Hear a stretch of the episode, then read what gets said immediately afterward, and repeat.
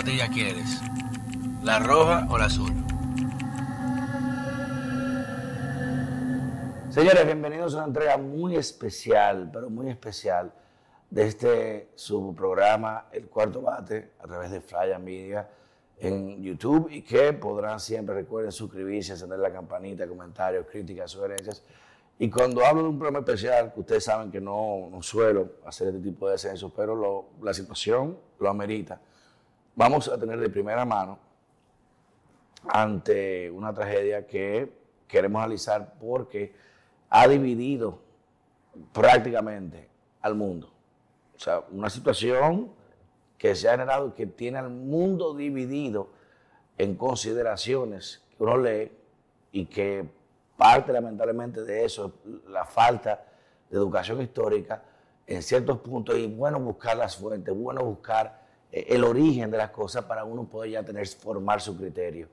Y por esto, en el día de hoy, nos hemos trasladado específicamente a una entrevista especial con nuestra querida amiga eh, personal, eh, a quien hago una deferencia especial por la relación y el amor que tiene a nuestro país, a la República Dominicana, no desde ahora, no desde ahora como muchos que quieren ahora los más dominicanos que otros, que sí que hemos portado.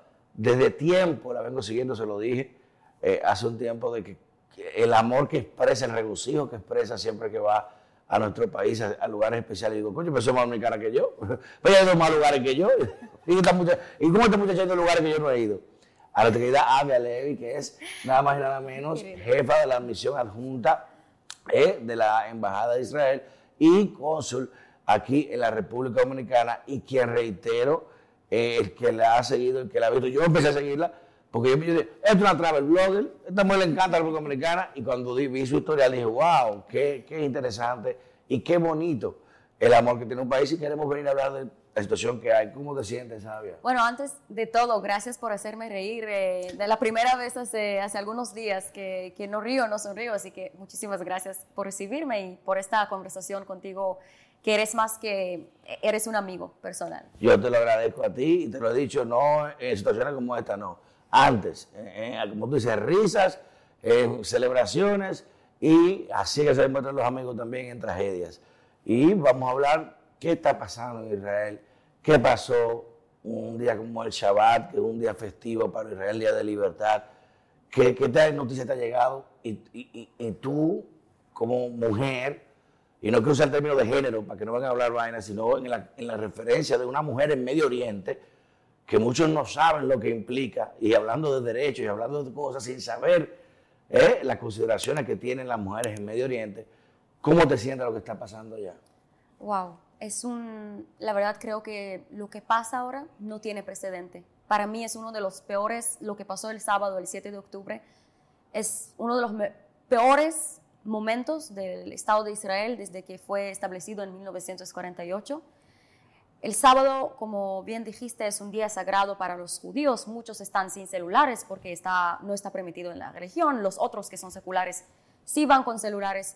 De repente escuchamos, em, empezó con misiles, con misiles desde Gaza, desde la organización terrorista Hamas que controla Gaza hacia Israel. Y dentro de eso empezaron a invadir terroristas palestinos a Israel de la cerca de la frontera con Gaza. Entraron a ciudades israelíes en el sur de Israel entraron casa por casa. Estamos hablando de terroristas que vienen con armas, que vienen con así de, todo de, de Hamas, entrando casa por casa. Imagínate el asunto de estos civiles. A familias, a familias que empiezan a asesinar familias, empiezan a asesinar ancianos. Todos los que estuvieron en la calle en aquel momento fueron asesinados. Y tenemos fotos. Es una, es una tragedia, es, una, es el terrorismo, el puro maldad. El puro maldad, eh, lo que pasó este sábado por los terroristas palestinos. Mucha gente se cuestiona, eh, mi querida amiga, y yo que trabajo en mi maestría de especialidad en seguridad y defensa y que he trabajado también eh, anteriormente con, temas de entrenamiento, específicamente con inteligencia en Israel, de cómo ninguna inteligencia del mundo pudo haber previsto eh, e, esta actuación, que no fue un, caso aislado, estamos hablando de, de una operación masiva coordinada, con precisión y objetivos dirigidos, porque incluso fueron a casas y a lugares especiales donde estaban cabezas eh, importantes del ejército israelí y de, de fuerzas de inteligencia a buscarlos. O sea que había una preparación. ¿Qué, ¿Qué pudo haber pasado? ¿Qué falló? ¿Qué tú entiendes que habrá fallado? Mira, esa pregunta que, que, todos hacemos en este momento. ¿Qué pasó exactamente? ¿Cómo puede ser que hubo una, una invasión tan grande, tan masivo? ¿Cómo puede ser, como bien dijiste, por ejemplo, ellos llegaron a una fiesta de jóvenes, de 3.000 Festival jóvenes? por, oiga la paradoja, señores. Ajá. Festival por la paz. Festival por la paz. Y, y le responden con... Y Dios le te responden con perdone. terroristas que llegan y empiezan a disparar, Sí. asesinar, a hacer una masacre de, de cientos de jóvenes. Eh, ya sabemos de 260 jóvenes, por lo menos, que fueron asesinados ahí en este festival por los terroristas palestinos de Hamas. Y además de eso, secuestraron. Se llevaron Muchos de los videos de, de secuestras que vimos son de mujeres que bailaban en este festival. Y lo que ellos hacen con sus cadáveres o con las mujeres mu- eh, vivas ni queremos saber, pero yo te puedo decir que el video que más me impactó creo que es el video de Noah Gamani, De la alemana. que eh, también de la, de la ciudadana alemana Shani, pero también de, de Noah Argamani, una mujer israelí que fue secuestrado con un moto, le miraba Ay, sí. atrás a su novio y dijo, no, No no, me maten, no me maten. y su cara asustada en el terror. camino a Gaza. Eso es el terror de verdad. Y entonces nosotros cuando hacemos la pregunta, ¿qué pasó? ¿Qué falló? Porque sabemos que Israel es un país democrático. Sabemos que Israel es un país muy avanzado a nivel tecnológico, a nivel de seguridad. ¿Qué pasó? Esas son las preguntas que lo vamos a responder después de enfocar ahora en devolver a nuestros eh, secuestrados que están en Gaza, dentro de ellos ancianos de 80 años.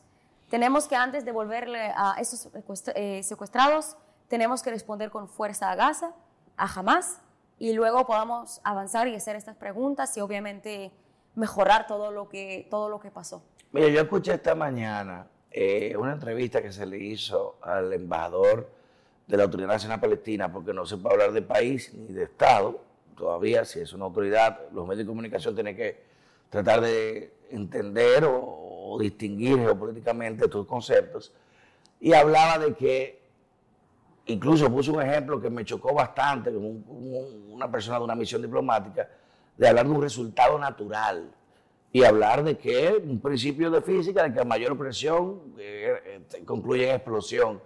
Y decía de que Israel no reconoce la existencia del pueblo palestino.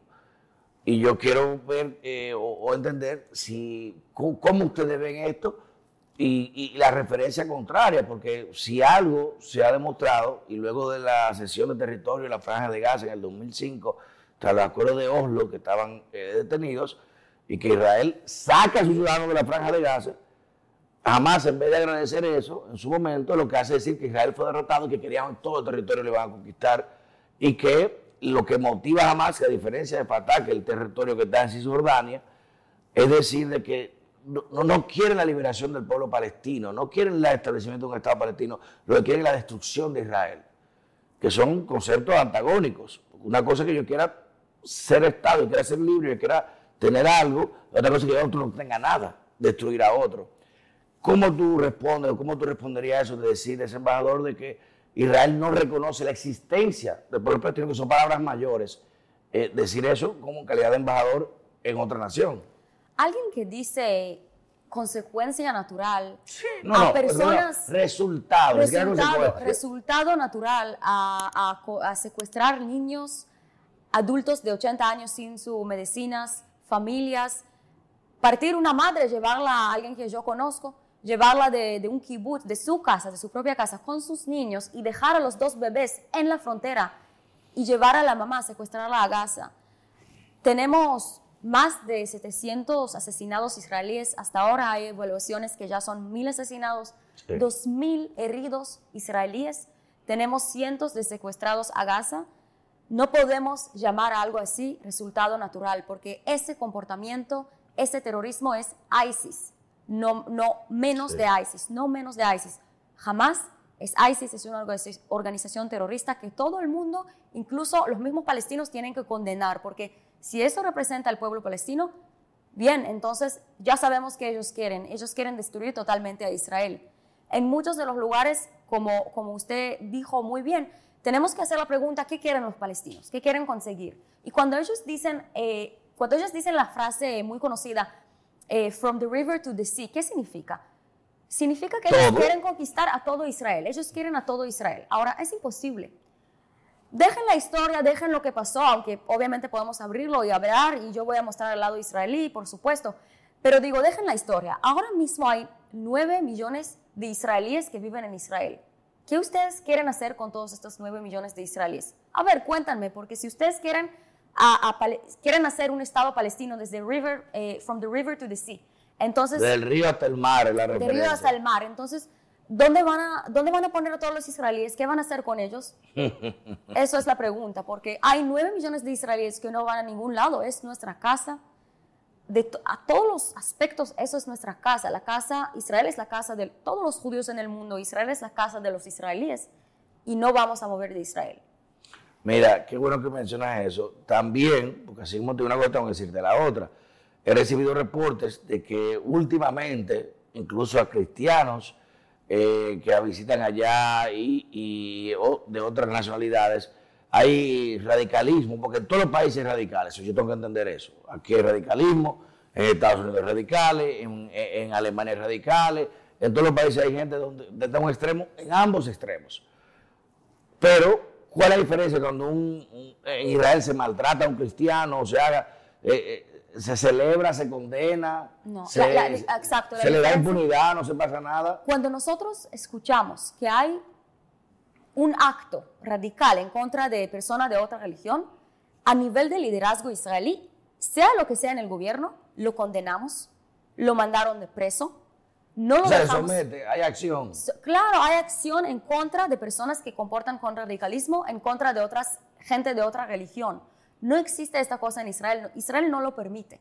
Y si alguien hace algo así, como radical, que lamentablemente eso pasa, todos nosotros estamos, no nos gusta este comportamiento, estamos en contra de este comportamiento, estamos condenados a este Es que ustedes lo han comportamiento. sufrido, no pueden apoyar una vaina así. Claro, el pueblo de Israel y también el liderazgo de Israel, otra vez, sea lo que sea el gobierno en el, en el régimen, están en contra, los llevan preso, incluso judíos que comportan mal, obviamente, con otros pueblos o con otras, reli- otras religiones. Estamos en contra de eso totalmente. Además, les digo la verdad a todos, y, y los que escucharon las declaraciones de, de los primeros ministros de Israel lo saben. Israel quiere paz.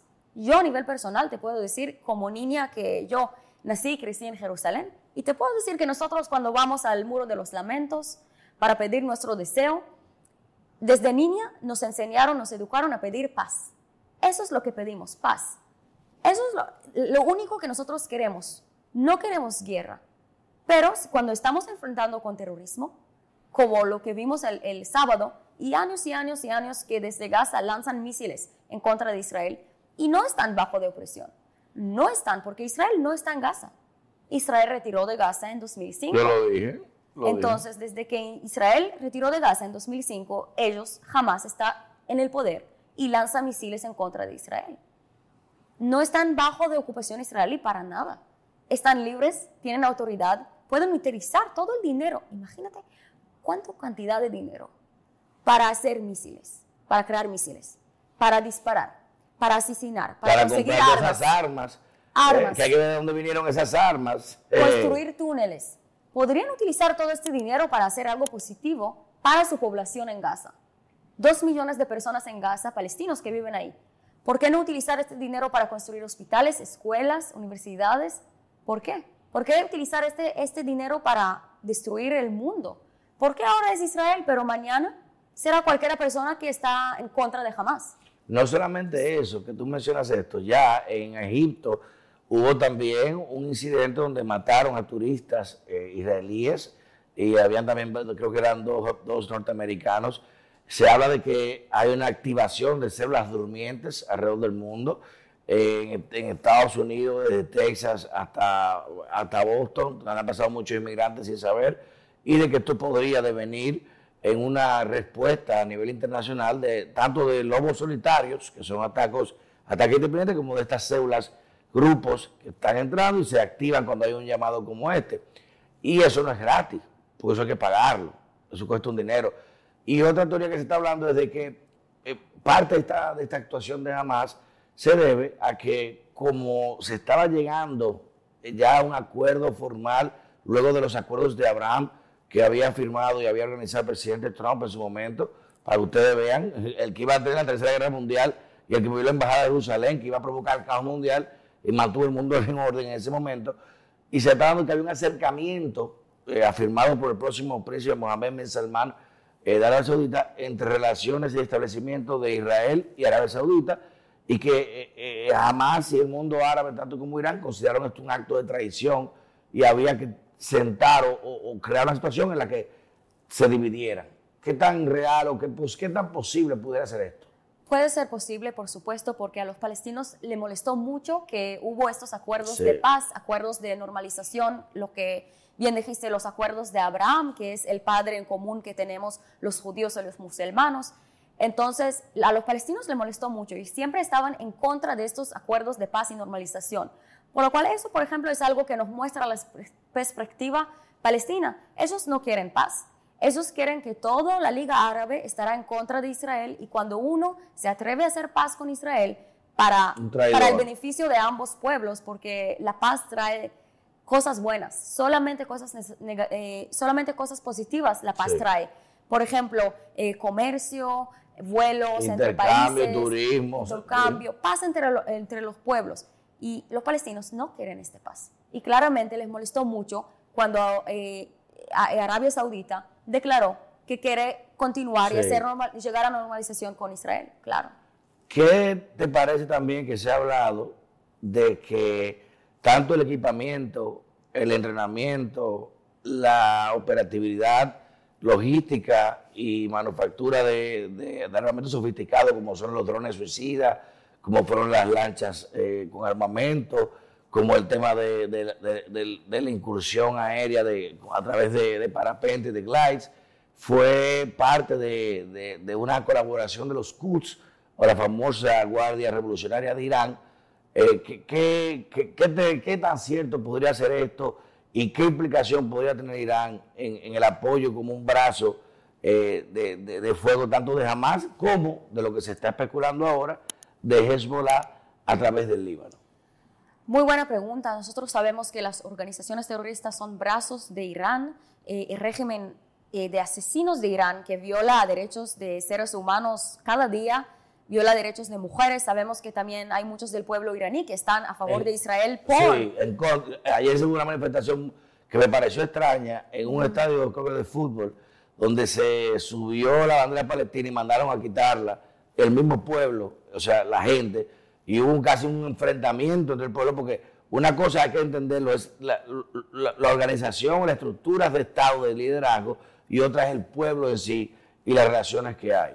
Claro, entonces nosotros sabemos que las organizaciones terroristas como Hamas, Yad Islámico, Hezbollah, sabemos que son brazos de Irán, sabemos que son proxy de Irán y que reciben mucho dinero de Irán, que Irán también dice claramente que quiere destruir a Israel y lo dice a nivel de religión. la ONU. Claro, dijo en la ONU y lo dice a nivel de religión, que es peor todavía porque la religión nosotros sabemos que qué tiene qué importancia tiene en la vida de cada persona creyente, por decirlo así.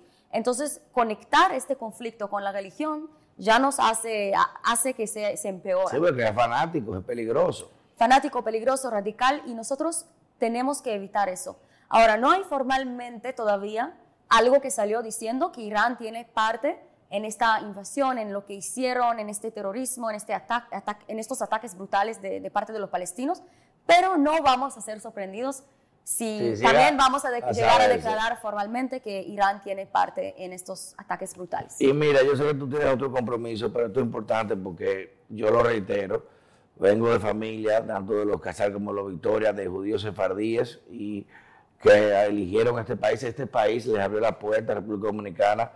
Eh, hay una gran comunidad de judíos, tanto también como árabes, que se han radicado, muestra de eso y del ascenso tenemos hasta nuestro presidente de origen libanés, que ha dado una condena enérgica, y lo felicito por eso, a estos ataques, porque una cosa, hay que entender algo, es, y, y quiero que se entienda bien claro para los medios de comunicación, tú no puedes hablar de militancia o de resistencia o de eh, freedom fighter o de combatiente por libertad cuando se instrumenta violencia con fines políticos.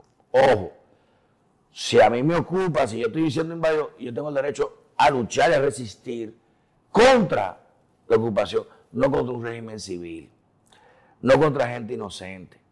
Y esa diferencia, el terrorismo es la instrumentación de la violencia con fines políticos. Y usted matar gente inocente, matar niños, mujeres, gente en sus casas, casa por casa, como una reivindicación histórica, lo que le deslegitima totalmente cualquier tipo de causa que usted tenga. Y eso hay que ser muy drástico en eso. Usted pelea con un ejército, Israel tiene un ejército marcado, son gente uniformada, mata a ese, es un, un soldado, pero no gente inocente. Entonces, hay que hacer la distinción. Y como pueblo, República Dominicana le apertó las puertas eh, al pueblo judío un momento también de mucha dificultad. Israel fue muy agradecido y sigue haciéndolo. Te lo dije el otro día cuando estuvimos en la Feria del Libro que Israel fue el país eh, homenajeado, el país de honor. Y dije que, y, hablamos del tema histórico, que te lo agradezco, de cómo hay una relación y una vinculación histórica. Yo hice el contrato de mi abuela, que cuando fue a Jerusalén, en una guagua no le permitieron ni siquiera pagar cuando dijo que era dominicana. Porque le decían que allá los dominicanos conocen la historia de una hijita pequeña en el Caribe que le abrió las puertas cuando nadie más quería hacerlo. Entonces, también se habla, y hay que entenderlo, eh, de que hay una gran rama, un branch de estos militantes, que le dicen militantes, no sé si son terroristas. Militante el que lucha por la libertad, no el que mata inocente. No el que mata inocente. Y quiero agregar y decir, exactamente, estoy de acuerdo contigo, no podemos llamar a terroristas militantes. No. No podemos. Y les invito a todas las personas que dicen militantes que vengan a visitar en mis redes sociales para ver los videos de cómo secuestran mujeres, niños, qué se hacen con estos niños que están en Gaza ahora. Yo no yo quisiera pensar. A nivel personal, yo no puedo dormir y tal vez usted puede ver que estoy no podía dormir porque estoy pensando de ellos, estoy pensando de estas mujeres que están en Gaza, de estas jóvenes que están en Gaza, de estos ancianos, eh, adultos de edad de 84 años sin medicamentos. ¿Cuánto tiempo van a poder sobrevivir ahí en Gaza? Ay, ¿qué condiciones? ¿En qué condiciones? Eh, hablar de militantes le da una connotación de resistencia, de, de, ideologización de lucha y no es así. Esto es terrorismo puro y duro en una base como eso. Y sin darse cuenta, el poco fervor o apoyo que podrían tener lo han dañado con esto. Porque no, no, no lo perdona a nadie. Y República Dominicana tiene que verse en ese espejo. Tiene que verse en ese espejo. De uno tildar de víctima a gente que te puede cortar la garganta muerto relajo. Y esos no son militantes. Y por ahí que también te quería referir que ya en América Latina se sabe, tanto que en Venezuela hay Quds iraní, en la triple frontera, Paraguay, Brasil, todo eso, hay organizaciones de Hezbollah y demás que trabajan con temas de tráfico de droga para mandar dinero al financiamiento de sus grupos. Sí, habría posibilidad de que no se limite simplemente a la respuesta de Hamas a Medio Oriente, sino que se busque a todos responsable, a los países que dan alojamiento a esos grupos en América Latina. Mira, para mí todo, todo eso es, puede ser, puede pasar, pero aún así, a pesar de que hemos tenido este golpe tan fuerte y esta crisis tan enorme en Israel y más de 700 asesinados, es un número que nunca escuchamos. Aún así, confío en el ejército israelí, confío en Tzal, confío en la fuerza de, eh, de defensa israelí y yo sé que vamos a poder vencer el terrorismo y aunque van a intentar, y no importa si van a intentar llegar, aquí, llegar aquí, alcanzar a otros lados, nosotros tenemos la seguridad y despertamos. Después de eso, el sábado ha sido un día lo más duro en, en la historia del Estado de Israel, pero ahora ya estamos en pie y ahora estamos listos para vencer el terrorismo, para entrar con toda la fuerza en cualquier escenario, incluso afuera de Israel estamos listos, estamos preparados. Así que que no intentan meter, meterse con Israel, porque a pesar de que hemos tenido este sufrimiento, nosotros somos fuertes y lo vamos a comprobar otra vez como hemos hecho durante la historia tantas veces. Wow, te agradezco esta entrevista, sé lo difícil emocionalmente que es esto en un momento tan categórico como este.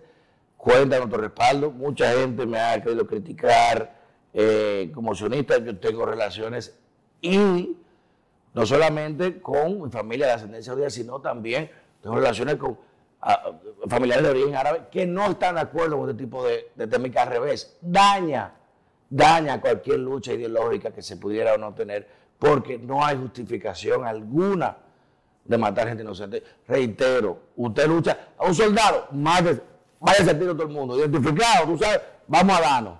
Pero gente inocente, para tú causar daño, terror y esa conmoción, entonces tú pierdes toda la razón. Y, como la perdiste, la proporcionalidad de fuerza no existe en esto, sino que hay que dar una respuesta contundente que creo que se va a dar. Eh, ya se está dando. Sí, pero solo voy a agregar que de mi parte, por lo menos, yo quiero decir que Israel y, el pueblo judío es un pueblo chiquito en el mundo. Estamos hablando de 15 millones de judíos en todo el mundo. Listo, 15 millones de judíos. Estamos hablando del número que es menos de lo que fuimos antes de la Segunda Guerra Mundial, antes del Holocausto. Todavía no hemos llegado a los números que estuvimos antes del Holocausto. Y lo que digo es que para nosotros el servicio militar es obligatorio. Cada persona que va y que enrola al ejército es familiar nuestro.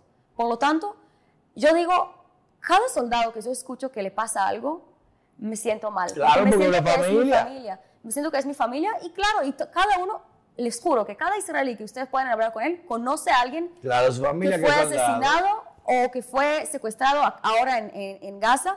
Y por lo tanto, nosotros nos duele mucho. Y yo siempre digo que la forma y el camino de paz es el camino.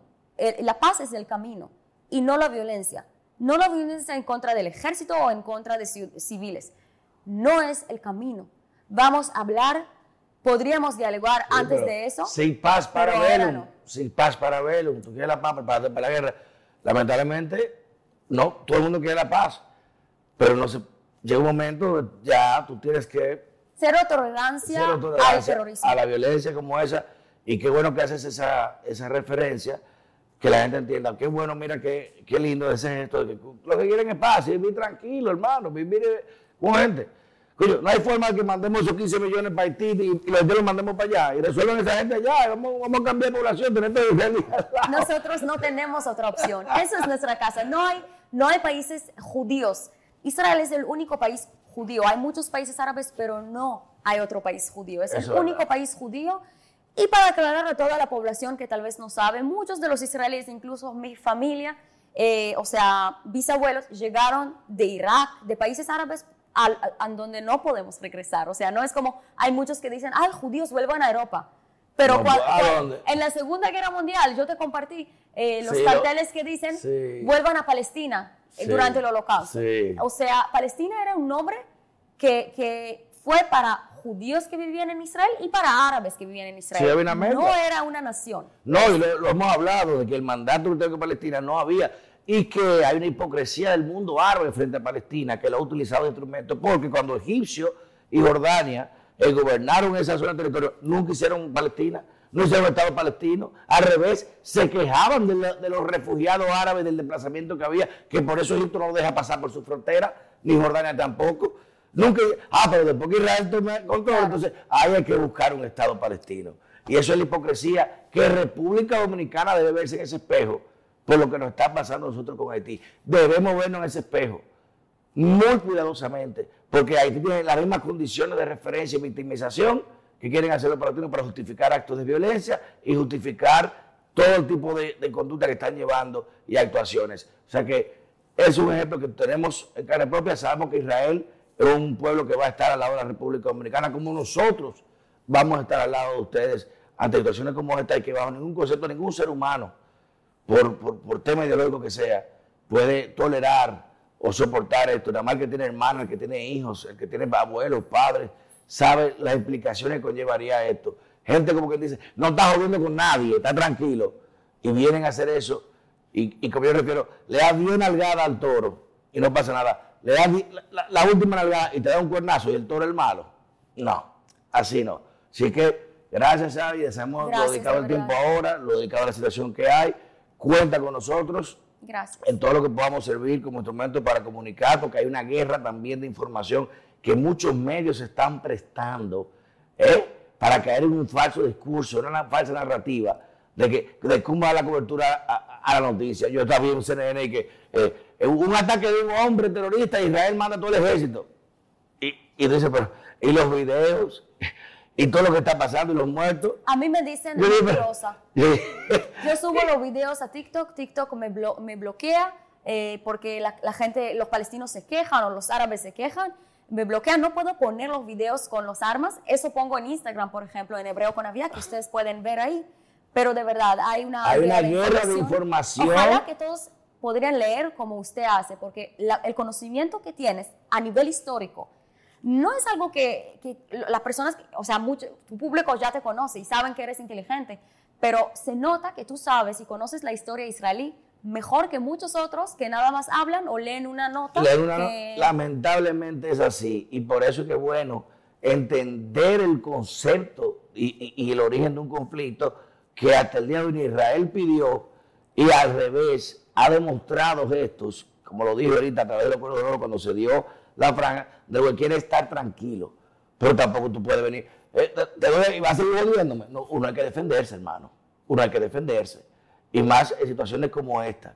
O sea que es bueno nutrirse para evitar caer en esa guerra de información que he visto hasta medios locales ¿eh? haciendo una falsa empatía sobre hechos que no conocen. Ay, que, eh, unos campesinos, los pobres, campesinos pobres, con drones automáticos, con operatividad, con logística, con gasolina, con torpedos, con armas M4, con municiones, eh, con, equipos de brigadas especiales, con ataques marinos. Hay que, hay que saber muy bien y también reiterar que efectivamente como tú dices, Hamas es un grupo terrorista. No todos los palestinos se identifican con Hamas. Al revés, muchos palestinos cuestionando esta situación. Hamas le ha hecho más daño al pueblo palestino que Israel. Gracias. Gracias, de verdad. Por esta entrevista y de verdad te quiero. corazón. Esta mujer es pequeñita, ¿eh? yo, yo puedo comer la cabeza, ¿eh? yo me como un plato aquí. y eso que tiene talleres. Un beso cariñoso. No le, no le cuentas a todos que estoy con vamos a decir que es Cinta Es un pineo de corazón, Gracias, te quiero, pero grande de corazón y grande de Gracias. cerebro. Por eso la admiro y la quiero mucho. Gracias a todos los dominicanos, de verdad. Gracias, mi respeto y cariño. Cambio y fuera.